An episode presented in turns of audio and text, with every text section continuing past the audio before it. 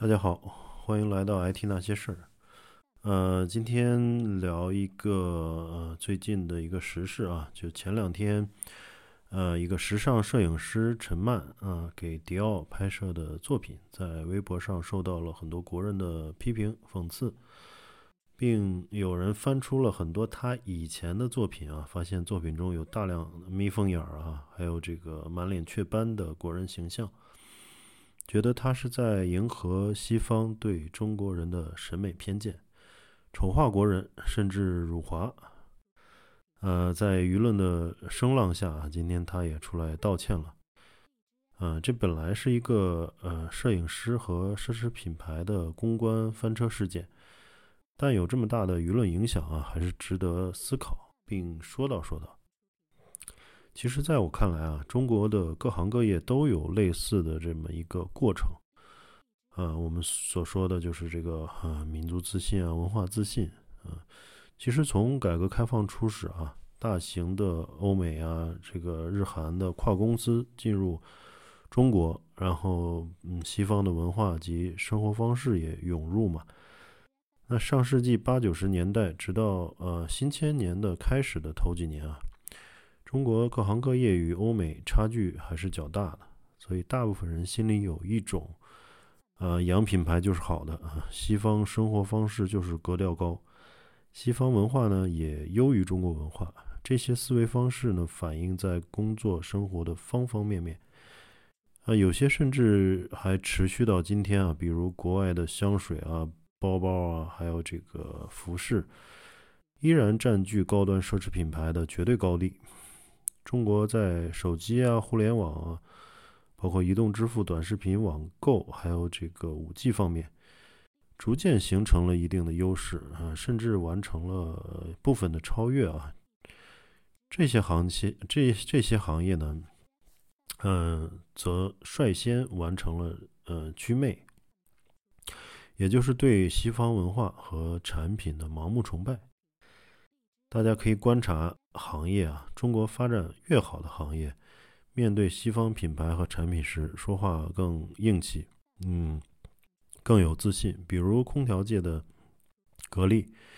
地产界的万科，啊，包括电信设备商华为，还有阿里、腾讯啊，还有很多制造企业，如呃福耀玻璃，全球生产汽车玻璃的这个最大的一个企业。这些行业实际上已经成了全球的呃领头羊啊，他们的这个从业者不但不会迎合西方，甚至有些还有有一些骄傲的啊，就我们在这些方面做的比西方好啊，我们的规模比他大得多，所以知道呃，我就是我们的管理经验或者说发展经验，甚至在欧美是没有这种呃规模和场景的。那在 IT 行业，我们也看到了，从九十年代啊，名牌大学毕业去外企啊，那当时属于是金领嘛。上班时说几句外语啊，每个人都起个英文名，嗯，Jack 啊，Rose 啊，Jennifer 是吧？然后高级写字楼，出入五星级酒店，嗯，别提多令人羡慕了。嗯，外企工作久了的人呢，移民国外的也不在少数。在旁人来看呢，这个都不亚于是阶层跃迁啊。在当时来看，但随着本土哦互联网的崛起，外企在中国的逐渐式微啊，薪资福利方面，呃，各个方面吧，都被赶超，甚至拉开了差距。呃，大部分人呢，不再会有所谓的外企优越感啊。说话带英语单词，也不再是这个精英的标志，甚至不分场合夹带英文单词的这种说话方式啊，会让人觉得呃矫情和反感啊。这和九十年代这个差别很大。那外企的精英们也开始回流，嗯，有些就到了国内的这种互联网公司，仍旧留在外企的人也不再有优越感。这大部分呢，只是追求一种呃工作和生活的平衡。那大家可以看到，短短十几年，整个行业就完成了祛魅。那全曼呢所在的行业是时尚行业，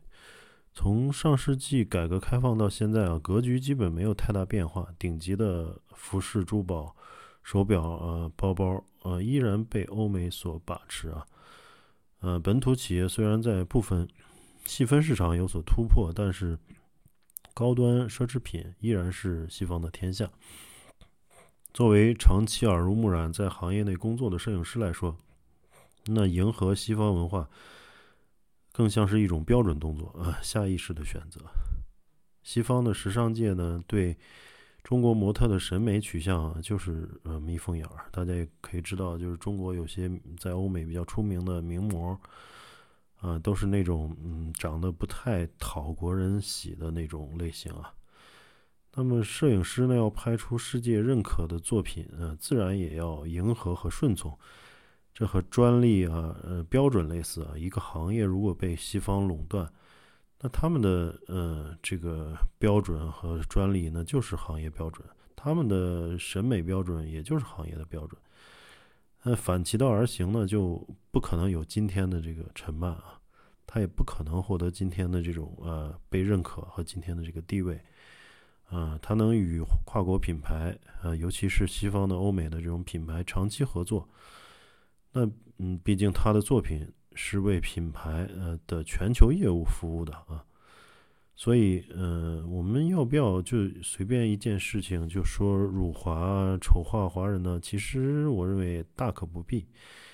这和反日反美游行类似啊，嗯，有风吹草动就民怨沸腾。只明只能那个说明我们还在呃弱势地位，我们还不自信，容不得别人说自己不好。呃，其实强者是不在意别人说什么的，因为本身的实力放在那儿，弱者才容易悲悲戚戚、敏感多疑。嗯，我们骂美国也不少，美国什么时候说呃辱美了，对吧？当然，文化自信和民族自信的建立是一个长期过程。今天的局面。还不至于让国人松懈。中国要发展到各行各业都可以与欧美发达国家平起平坐，自信自然也就有了。至于陈曼嘛，中国什么时候有自己的奢侈品品牌？全球呢还有大量的消费者，呃，并且请他来拍宣传照，那他的作品一定也会代表中国人的审美取向。毕竟客户最大啊，呃，这个搞清甲方很容易啊。这方面呢，日本和韩国其实已经比中国多走了若干年啊。对照日韩，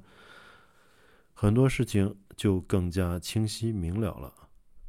好，那今天就连先聊到这里啊，感谢收听，我们下期再见。